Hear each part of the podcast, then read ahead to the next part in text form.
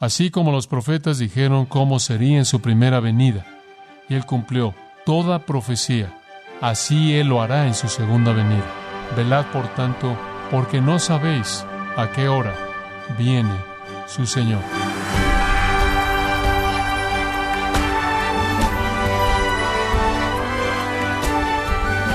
Le damos las gracias por acompañarnos en este su programa, Gracias a vosotros, con el pastor John MacArthur. En el popular juego infantil Las Escondidas, la frase listo o no, aquí vengo, es sinónimo de diversión. Al escuchar la frase los niños se preparan ocultándose de quien los busca. Pero en el plano espiritual, un día Cristo vendrá sea que los hombres estén listos o no, y no será divertido cuando muchos pecadores sean encontrados en su pecado por un Cristo que ve y juzga todas las cosas. ¿Hay alguna manera de evitar este trágico momento? Le invito a considerar esto conforme John MacArthur continúa con la serie Jesús viene, aquí en gracia a vosotros. No se acerca de su niñez, pero mi niñez estuvo llena de muchos juegos. Yo cuando miro atrás y pienso en mi vida como niño, no me veo en una casa, me veo afuera, quizás porque viví gran parte de mi vida en la parte sur de California y solíamos jugar todo tipo de juegos afuera. Y uno de los que con frecuencia jugábamos, y usted también, era las escondidillas. Y alguien estaba a cargo de buscar a la gente y todo el mundo corría, se escondía y en cierta manera el juego iniciaba cuando la persona decía Aquí vengo, ¿y cuál es el resto? ¿Estén listos o no? Usted también lo jugó. No fue un juego muy sofisticado, pero así era. Listos o no, aquí vengo. Bueno, esa afirmación, si se refiriera al Señor Jesucristo, tiene implicaciones grandes y profundas escatológicas. Y el texto en Mateo 24 que estaremos viendo esta mañana realmente podría ser titulado Listos o no, aquí vengo, porque eso es exactamente lo que enseña. Es un texto que trata con la naturaleza repentina e inesperada de la venida del Señor Jesucristo. Vamos a estar viendo los versículos 36 al 42 de Mateo 24. Ahora quiero que recuerde el contexto para que entienda en dónde estamos en este Evangelio tremendo en la vida de nuestro Señor. Él está unas cuantas horas ahora de la traición y ejecución en la cruz. Él se sienta en el monte de los olivos y sus discípulos se acercan a él con una pregunta muy importante que está en sus mentes y nos es dada en el versículo 3. Ellos dicen, Dinos, ¿cuándo serán estas cosas? ¿Y cuál será la señal de tu venida y del fin del siglo? Tienen este sentimiento en su interior de que el fin del siglo del hombre está muy cercano, que el reino del Señor Jesucristo está por venir rápidamente. Han sido llevados a creer eso porque después de todo, Él es el rey, Él está ahí. Él ha hecho señales y maravillas para probar su poder del reino. De hecho, Lucas 19:11 dice que pensaron que el reino de Dios aparecería inmediatamente. Digo, les parecía que Él ahí se estaba anunciando a sí mismo como rey, Él estaba ahí destruyendo el sistema religioso falso que existía para que estableciera el reino espiritual verdadero que les fue prometido a ellos por los profetas de la antigüedad. Y entonces estaban llenos de expectativa. Ahora, su pregunta tiene dos partes tiene una parte de cuál será la señal de tu venida y una parte de cuándo serán estas cosas, cuáles son las señales y cuándo sucederá. Ahora nuestro Señor comenzó al responder la pregunta de cuáles son las señales, y la respuesta ya la estudiamos del versículo 4 al 35. En esa sección, Él les explica la señal de su venida, y particularmente es dada en el versículo 29 en donde dice que la luna no da su luz, el sol se oscurece, las estrellas caen, las potencias de los cielos son conmovidas y después aparecerá la señal. Y la señal es el Hijo del Hombre en el cielo. Esa es la señal de su venida a la tierra, cuando lo ven en el cielo. Ahora será precedida por otras señales generales descritas del versículo 4 al 28. Entonces habrán algunas señales generales. Por cierto, esas señales generales son disparadas por un acontecimiento muy particular en el versículo 15, la abominación desoladora, cuando el anticristo establece el ídolo de sí mismo en el lugar santísimo, en el templo de Jerusalén, y demanda que el mundo entero lo adore. Eso dispara los dolores de parto, eso dispara las señales, las señales generales. Entonces usted comienza con la abominación desoladora, esa es la primera de las señales. Después hay señales generales descritas en el resto de la porción que vimos, que culminan en la señal, la cual es la aparición del Hijo del Hombre en el cielo. Esa es la señal. Ahora, todas estas señales, comenzando con la abominación desoladora hasta la señal del Hijo del Hombre en el cielo, son señales muy rápidas, vienen en un periodo muy breve de tiempo. La Biblia nos dice tres y medio años, o cuarenta y dos meses, o mil doscientos sesenta días. Y esa es la razón por la que son llamados dolores de parto. Se van incrementando rápidamente y se intensifican conforme se acercan hacia el reino. Son indicadores generales y finalmente un indicador específico de la venida del Señor Jesús. Ahora, esa es la pregunta de cuáles son las señales. Ahora, comenzando en el versículo 36, Él explica la pregunta del cuándo. ¿Cuándo es que específicamente Él vendrá? En otras palabras, vemos la idea general de ese periodo de tiempo, pero ¿cuándo específicamente es que Él vendrá?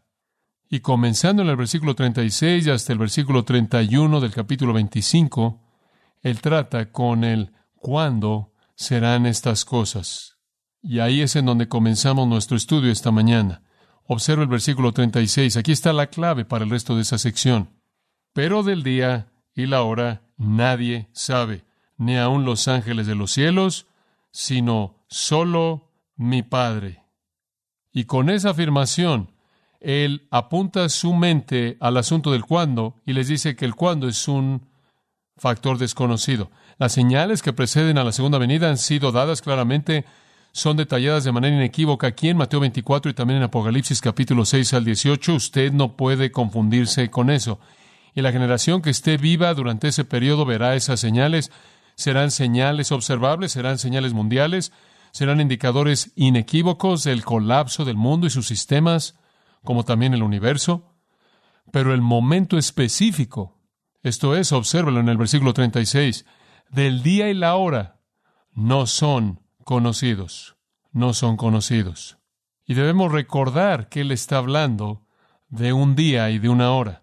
Ahí en el versículo 42, velad, por tanto, porque no sabéis a qué hora, qué hora. Versículo 44.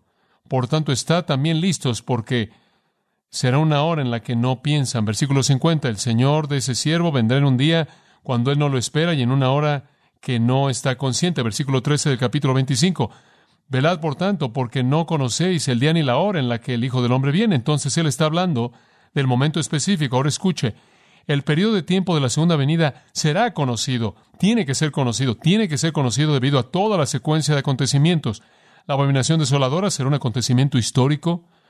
Los conflictos mundiales tremendos, las guerras, los rumores de guerra, la nación levantándose contra nación, reino contra reino, las hambres, las pestes, las descripciones de Apocalipsis 6 al 18, en donde el agua fresca es devastada y el agua salada es devastada y el mar se convierte en sangre y en donde el día cambia su ciclo normal y la luz del día es acortada y hay una cantidad mayor de oscuridad. Y todos esos acontecimientos que son observables indicarán que es el periodo general y el tiempo general de la segunda venida. Pero el día y la hora no serán conocidos. Eso vendrá de manera repentina, de una manera inesperada. El periodo de la tribulación es indicado de manera muy clara, y sabemos que la venida del Hijo del Hombre, versículo 29, dice es inmediatamente después de la tribulación. Pero, ¿qué tan inmediatamente? No lo sabemos. Para abordarlo de otra manera, recuerde esto que tanto Daniel en el Antiguo Testamento y Juan en el Nuevo Testamento escribiendo en Apocalipsis nos dicen que el periodo de la tribulación, la gran tribulación, es un periodo de tres y medio años, 42 meses, 1260 días. Encontramos eso en Daniel 7.25, 9.27 y 12.7. Lo encontramos en Apocalipsis 11, versículos 2 y 3, en Apocalipsis capítulo 12, versículo 14, Apocalipsis 13, versículo 5. Entonces, están todos esos indicadores muy claros que es un periodo de tres y medio años, comienza con la abominación desoladora en el versículo 15, el anticristo estableciendo su propia adoración personal. Entonces, eso es muy claro. Observable después serán tres y medio años. Inmediatamente después, dice el versículo 29, viene la señal del Hijo del Hombre en el cielo. Ahora, ¿qué tan inmediatamente después? No lo sabemos. Y una vez que la señal venga, no sabemos cuánto será hasta que Él de hecho establezca el reino. Entonces, hay algo de flexibilidad en eso. Hay un periodo de tiempo ahí Daniel nos da una pista de esto, porque en Daniel 12:11, Daniel habla de un periodo de prueba y tribulación de 1290 días. Entonces él añade 30 días más al final. Y después en Daniel 12:12, Él habla de 1335 días. Él añade otros 45, haciéndolo un total de 75 días. Entonces Daniel ve un periodo de tres y medio años, 42 meses, 1260 días, y después él ve otro periodo, el cual no es descrito en cuanto a su contenido, de 75 días. Entonces no sabemos exactamente el día y la hora. El periodo de tiempo sí, el periodo general sí. Ahora, solo sabemos que una vez que ese periodo haya comenzado, ¿verdad? No lo sabemos ahora porque no sabemos sobre qué generación va a venir. ¿Será iniciado con el rapto de la iglesia? Eso no ha pasado. Y después tres y medio años de paz, conforme el anticristo llega al rescate político del país medio oriental de Israel y les trae seguridad y comienza a construir su imperio romano revivido en Europa y todo va bien y después es a la mitad de ese periodo de siete años que todo esto comienza cuando Él establece la adoración de sí mismo.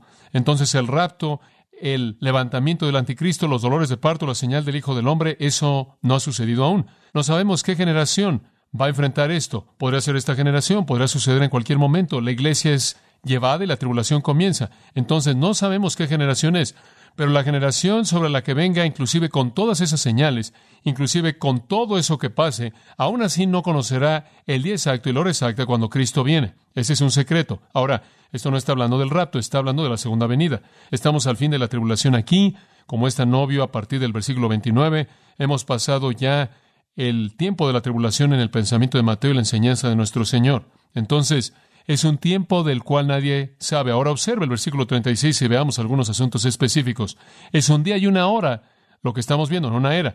No sabemos sobre qué generación vendrá, pero esto sabemos, que sea cual sea la generación con la que comience, terminará con ella, ¿verdad? Esos son los versículos 32 al 35. Esa generación que ve el comienzo va a ver el fin porque va a venir tan rápido, tan rápido. Tres y medio años de tribulación se acabarán y después una especie de periodo de tiempo indeterminado en algún punto ahí el Señor vendrá y establecerá su reino inmediatamente después de la tribulación, pero vendrá rápido. Pero nadie conoce el día ni la hora, el momento específico. Y el comienzo al decir, nadie sabe. Y él se está refiriendo ya a los humanos, la humanidad, los hombres naturales, no lo saben, no lo saben. No les es revelado a ellos. También es señalado en Mateo 25, 13, como leí hace un momento, vosotros no sabéis ni el día ni la hora en la que el Hijo del Hombre viene. Dios ha escogido no revelar ese momento específico y no dar señal específica de ese momento específico. Y hay razón en su gran sabiduría para eso. Si los hombres conocieran el momento exacto cuando el Señor viniera, podrían ser impíos hasta poco antes de ese momento. Inclusive la gente que estuviera preparada podría vivir en pánico o podría estar rindiéndose pensando que el tiempo era demasiado corto, la vida se volvería sin esperanza. Si usted supiera exactamente cuando el Señor viniera, no habrían planes, no habrían relaciones continuas y todo será afectado dramáticamente por ese conocimiento. Entonces el Señor ha escogido no darnos ese conocimiento, sino vivir cada momento esperando su intervención para que estemos preparados todo el tiempo. Si el mundo conociera el momento mismo de la venida de Cristo, se engañaría pensando que en ese momento final podría tomar los pasos necesarios para corregir las cosas a tiempo. Y por eso Dios no nos ha dicho eso. Entonces ningún hombre sabe eso, está escondido de los hombres. Y después dice, no, ni los ángeles en los cielos. Inclusive los ángeles no lo conocen. El mundo natural no lo conoce, ni el mundo sobrenatural lo conoce. Ahora los ángeles están cercanos a Dios. En Isaías 6 están volando ahí alrededor del trono de Dios, haciendo lo que Él manda. En Mateo 18:10 son vistos cara a cara con Dios, en comunión íntima con Él, están muy cercanos a Dios, están alrededor del trono, tienen comunión con Él regularmente para obedecerlo. Además, si usted recuerda en Mateo 13, nos dice que los ángeles son los agentes de juicio en la segunda venida. Cuando Dios juzga al mundo y congrega a los hombres para ese juicio, Él envía a sus ángeles, que son los que cosechan, recuerde usted, para recoger el trigo y la cizaña. Entonces los ángeles están muy involucrados en la actividad de juicio. En el versículo 31 de nuestro capítulo que estamos viendo ahora, los ángeles son los que son enviados para reunir a los elegidos también. Entonces, aunque los ángeles están tan cercanos a Dios y aunque están cara a cara con Dios en un sentido espiritual, haciendo lo que Él manda y aunque son los agentes de juicio y reúnen a los piadosos y a los impíos en el tiempo de la venida de Cristo, ellos, a pesar de todo eso, no conocen el momento exacto. Dios no ha escogido revelárselos a ellos. ¿Y Él tiene sus razones? No conozco esas razones porque la Escritura no las revela. Pero ellos tampoco lo saben. Ahora, los mejores manuscritos de Mateo nos indican que también deberá incluirse en el texto ni el Hijo, ni el Hijo. En Marcos 13:32, el cual es el pasaje paralelo, es definitivamente incluido por Marcos. De ese día y la hora ningún hombre sabe ni los ángeles que están en el cielo, ni el Hijo, sino el Padre. Y será mejor incluirlo aquí en Mateo. Creo que en ciertas versiones lo incluyen de manera correcta. Jesús dice, inclusive el Hijo del Hombre no sabe. Inclusive yo no sé. Y claro, esto ha creado todo tipo de discusiones interesantes. ¿Cómo es que Jesucristo, quien es Dios, no puede saber algo? ¿Cómo es que Jesucristo, quien es Dios, quien es omnisciente, lo cual significa que Él conoce todo, no puede saber algo o no sabe algo? Bueno, eso creo yo es explicado de manera más bien fácil si entendemos el significado de su encarnación. Jesucristo es Dios plenamente, como los teólogos suelen decirlo, es Dios mismo de Dios mismo. Él es Dios de manera plena y total porque usted no puede ser parte de Dios. Él es todo Dios. Pero cuando Él se volvió hombre, Él de manera voluntaria restringió el uso de su naturaleza divina, de sus atributos divinos. No fue que Él hizo un lado los atributos, no fue que Él hizo un lado su deidad, fue que Él restringió el uso de esas cosas. Él los tuvo como instrumentos, pero escogió no usarlos. Entonces él vivió, por así decirlo, sin usar su omnisciencia a menos de que el Padre le dijera que la usara. Sabemos que él era omnisciente en algunas ocasiones. Juan 2 dice que él no necesitaba que nadie le dijera lo que estaba en el corazón del hombre, porque él sabía lo que estaba en el corazón de un hombre. Hay muchas indicaciones de su gran conocimiento, de su conocimiento divino, pero él restringió el uso de su omnisciencia a esas cosas que el Padre deseaba que él supiera. Ese es el diseño de la encarnación. Cuando la Biblia dice que Él se volvió un hijo, Él adoptó la forma de siervo, significa que Él se sometió a sí mismo a aquello que el Padre quería que Él hiciera, aquello que el Padre quería que Él dijera y aquello que el Padre quería que supiera.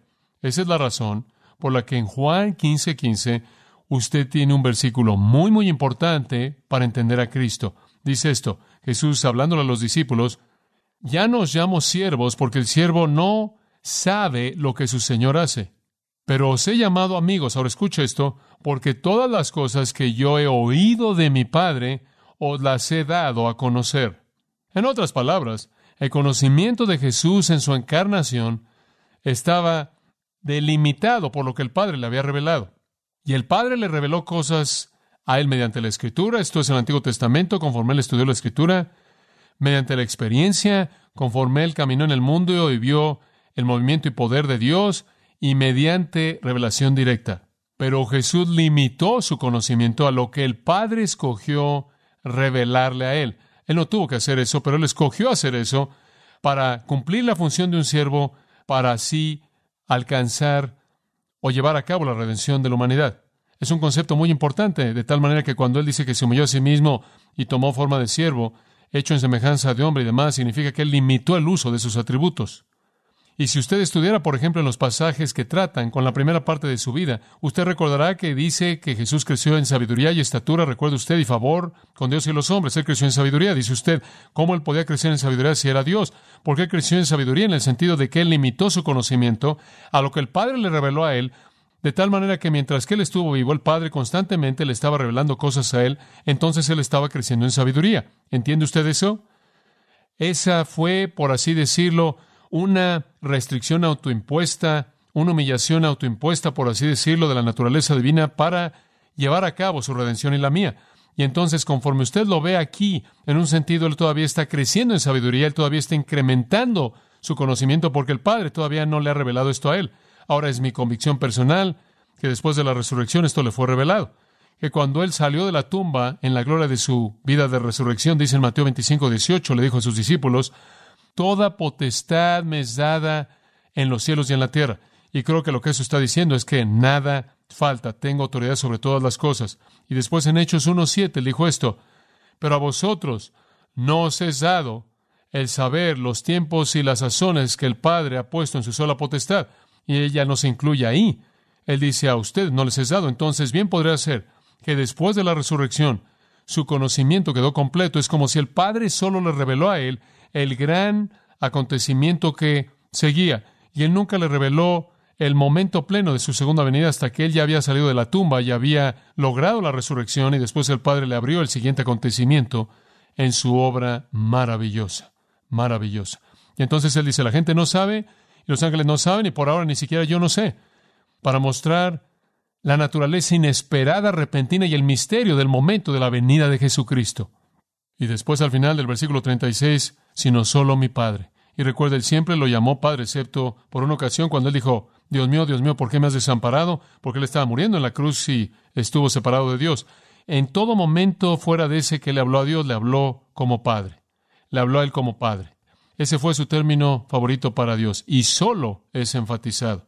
Él es el único que sabe y claro, esa es la razón por la que creo que cuando Jesús entró en su gloria, si no fue inmediatamente después de su resurrección, ciertamente después de su ascensión, él entonces entró de regreso a la plenitud de aquello que él había conocido antes de la encarnación y en este momento, ahora, él sabe de manera plena cuándo es que ese momento de la segunda venida será. Pero en medio de esa encarnación, eso había sido abandonado a favor de aprender lo que el Padre le diría y nada más. Y entonces no sabemos, ese momento no lo conocemos.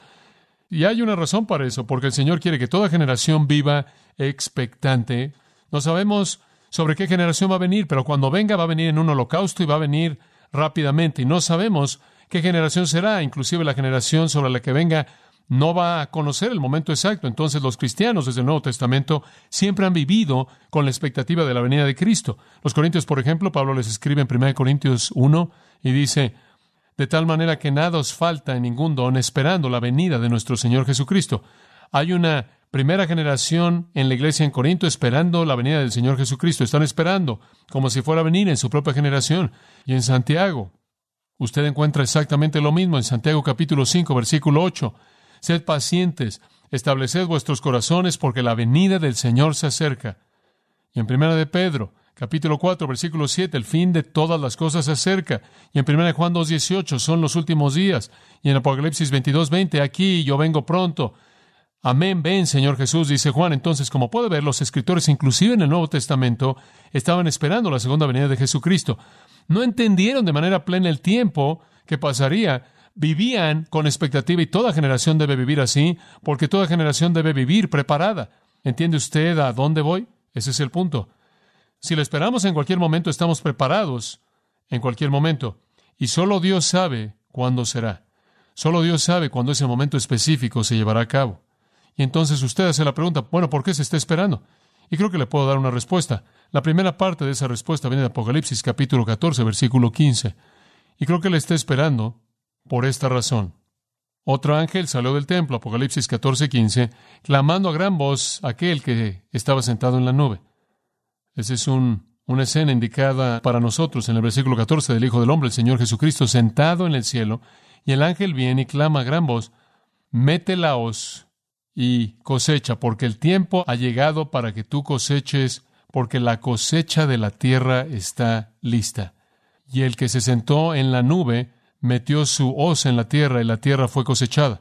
La imagen aquí es muy, muy importante. Usted planta y cuida de las plantas y el grano crece hasta llegar a ser maduro y después usted cosecha. Y el retrato aquí es este. El Señor ha esperado que madure la maldad. Él ha esperado que madure el pecado y Dios no va a entrar en juicio sobre este mundo hasta que la cosecha esté madura, hasta que el pecado haya llegado a su fin en su curso, hasta que se haya desgastado, por así decirlo, hasta que toda la impiedad, el misterio de la iniquidad, esto es, la maldad de la maldad que está por ser revelado, y es difícil imaginar que pueda haber aún más maldad que está por ser revelada, ¿verdad? Es difícil imaginar eso en nuestro mundo, pero la maldad no revelada de ese tiempo futuro, cuando el pecado siga su curso de manera abierta, llegará a su ápice, a su clímax, y entonces la hoz será sacada y la cosecha se llevará a cabo. Entonces, la razón por la que Dios ha esperado durante estos dos mil años es, en primer lugar, porque Él está permitiendo que el pecado siga su curso, se desgaste a sí mismo, se madura hasta el punto en el que finalmente de manera plena y para siempre se ha cosechado. Hay otra razón, y esa razón nos es indicada en Romanos capítulo 11, versículo 25, y dice, porque no quiero, hermanos, que ignoréis este misterio, esta verdad no revelada, no sea que seáis arrogantes a vuestros propios ojos, sino que ceguera en parte ha acontecido Israel hasta que la plenitud de los gentiles haya entrado. La plenitud de los gentiles habla de congregar a la iglesia en esta época. Y creo que otra razón por la que el Señor espera es para congregar a la iglesia. Creo que Él está esperando congregar a todos los santos cuyos nombres están escritos en el libro de la vida del Cordero. Él está esperando recoger a los gentiles que por los siglos de los siglos, a lo largo de la eternidad, le darán gloria, le darán alabanza, le darán honor, le darán adoración y lo servirán. Él está recolectando a ocupantes para su cielo eterno, para alabar y glorificar su nombre. Y también después de que la plenitud de los gentiles haya entrado, versículo 26 dice, y entonces todo Israel será salvo. Tiene que haber también en el futuro la salvación de Israel para que el judío y gentil juntos por toda la eternidad puedan alabar a Dios. Entonces se ha llevado a cabo un tiempo desde la primera venida. Hemos estado esperando estos dos mil años y Él no ha venido aún. Y las razones son dos. Una, que el pecado se madure y dos, que los redimidos que han sido planeados para su gloria eternamente sean llevados. Esa gloria eterna entonces es para el pecado y para la salvación.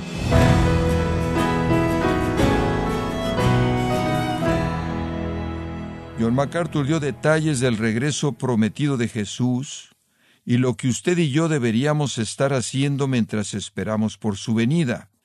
Este mensaje es parte de la serie Jesús viene, aquí en gracia vosotros.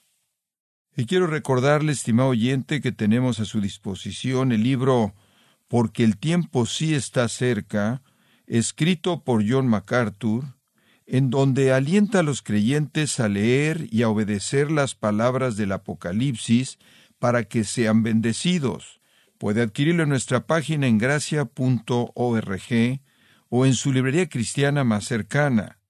Y también le recuerdo que puede descargar todos los sermones de esta serie Jesús viene, así como todos aquellos que he escuchado en días, semanas o meses anteriores, animándole a leer los artículos cristianos relevantes en nuestra sección del blog en gracia.org.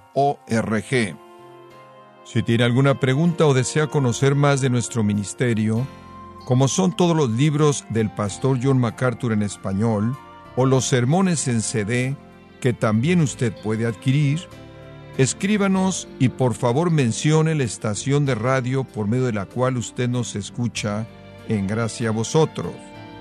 Es importante conocer no solo el país y ciudad de donde usted nos escucha, sino también la radio. Para quienes contactan nuestro ministerio por primera vez, pueden solicitar una copia del mensaje de promoción sin costo alguno, un mensaje por oyente únicamente. Si usted vive en los Estados Unidos o Puerto Rico, escríbanos a Gracia Vosotros, P.O. Box 4000 Panorama City, California 91412. O puede escribirnos a través del siguiente correo electrónico radio arroba gracia punto org. Le damos las gracias por su tiempo y sintonía en nombre del pastor John MacArthur y del personal. Y le comento que estamos orando para que Dios continúe extendiendo su gracia en usted mientras nos acompañe en la próxima edición para continuar desatando la verdad de Dios un versículo a la vez, aquí en gracia a vosotros.